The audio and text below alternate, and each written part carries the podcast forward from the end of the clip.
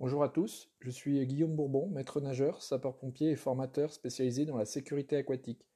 Bienvenue sur mon podcast pour vous accompagner et vous aider à progresser dans ce domaine. Vous pouvez me suivre sur Twitter sur Aquasecurit, A-Q-U-A-S-E-C-U-R-I-T, ou me contacter en envoyant un mail à aquasecurit.gmail.com. Bonne écoute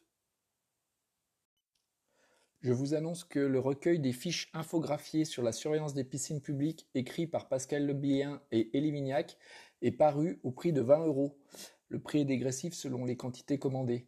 Pour se le procurer, vous pouvez le demander par mail à pascal.lebien, l e b i h a i n univ-poitiers.fr.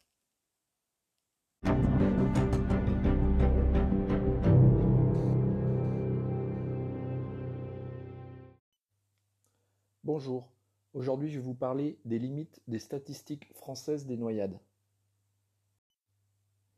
Les statistiques de noyades disponibles en France ne donnent qu'une version réduite de la réalité du phénomène. Elles ne sont suivies que sur quelques mois de l'année et elles éludent de nombreux facteurs délimitant la cause et les circonstances des accidents qu'elles recensent. Nous allons voir pourquoi les données sont difficilement exploitables, quelles sont les données manquantes et enfin quel progrès serait souhaitable. Tous les accidents ont toujours plusieurs causes. De façon prépondérante ou plus anecdotique, des facteurs humains, matériels et organisationnels amènent à ce que la noyade se produise.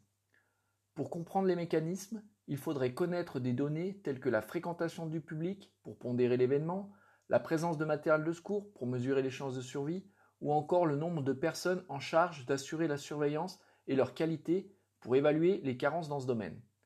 En l'absence de tout cela, la comptabilité et l'âge des victimes répartis par lieu d'accident limitent les connaissances avec des informations sur lesquelles on ne peut pas avoir d'action.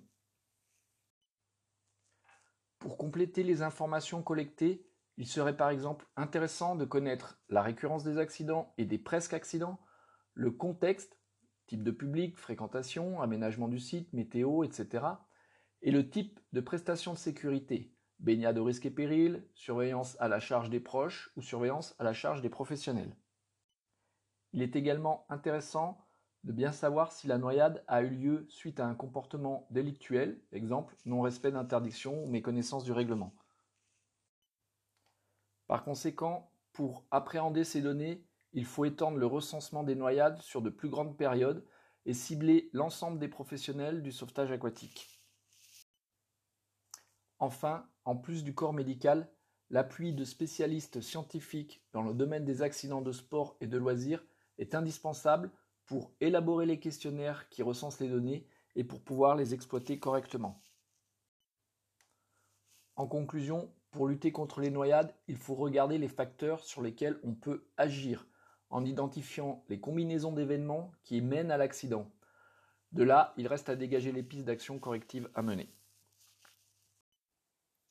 Je vous remercie pour votre écoute et je vous dis à très bientôt pour un nouveau podcast.